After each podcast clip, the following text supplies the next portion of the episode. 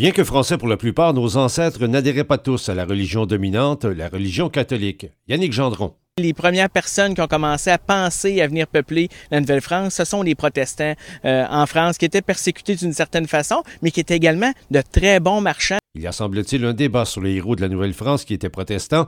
Yannick Gendron soupçonne que les écrivains de l'histoire ont sciemment modifié certains faits. C'est les curés de l'époque, c'est les frères de l'époque qui écrivaient l'histoire. Fait qu'il y avait tout le loisir d'écarter les gens qui, dont la religion était euh, douteuse. Mais de là chercher à réécrire toute l'histoire, il y a un pas que personne ne semble vouloir franchir. François Morin, Trois-Rivières.